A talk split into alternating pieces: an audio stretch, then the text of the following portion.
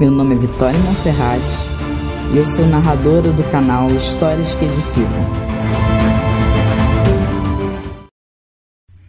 O pote rachado. Um carregador de água na Índia levava dois potes grandes, ambos pendurados em cada parte de uma vara, ao qual ele carregava atravessado em seu pescoço.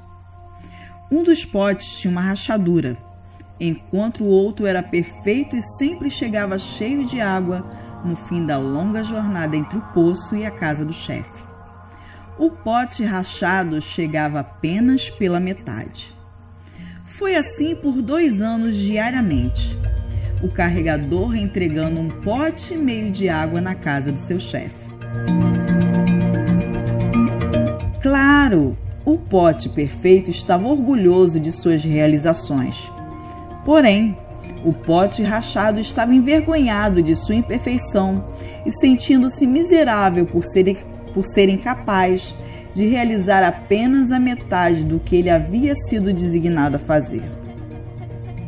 Após perceber que por dois anos havia sido uma falha amarga, o pote falou para o homem um dia à beira do poço: Estou envergonhado e quero pedir-lhes desculpas por quê? perguntou o homem. Do que você está envergonhado? Nesses dois anos eu fui capaz de entregar apenas a metade da minha carga, porque essa rachadura do meu lado faz com que a água vaze por todo o caminho da casa do seu senhor. Por causa do meu defeito, você tem que fazer todo esse trabalho e não ganha o salário completo dos seus esforços, disse o pote. O homem ficou triste pela situação do velho pote e com compaixão falou: Quando retornarmos para a casa do meu senhor, quero que perceba as flores ao longo do caminho. De fato, à medida que eles subiram a montanha, o velho pote rachado notou flores selvagens ao lado do caminho, e isso lhe deu certo ânimo.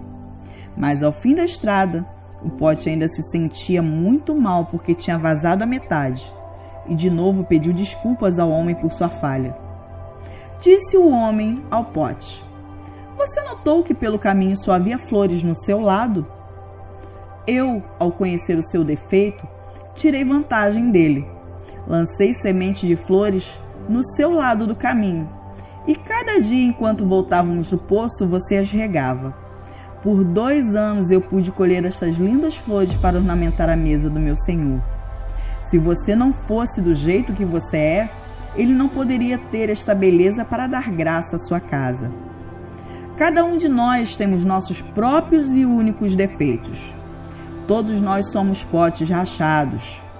Porém, se permitirmos que o Senhor use os nossos defeitos para embelezar a mesa de seu Pai.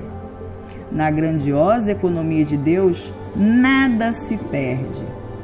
Nunca deveríamos ter medo dos nossos defeitos se os conhecermos, eles poderão causar beleza à vida de muitas pessoas.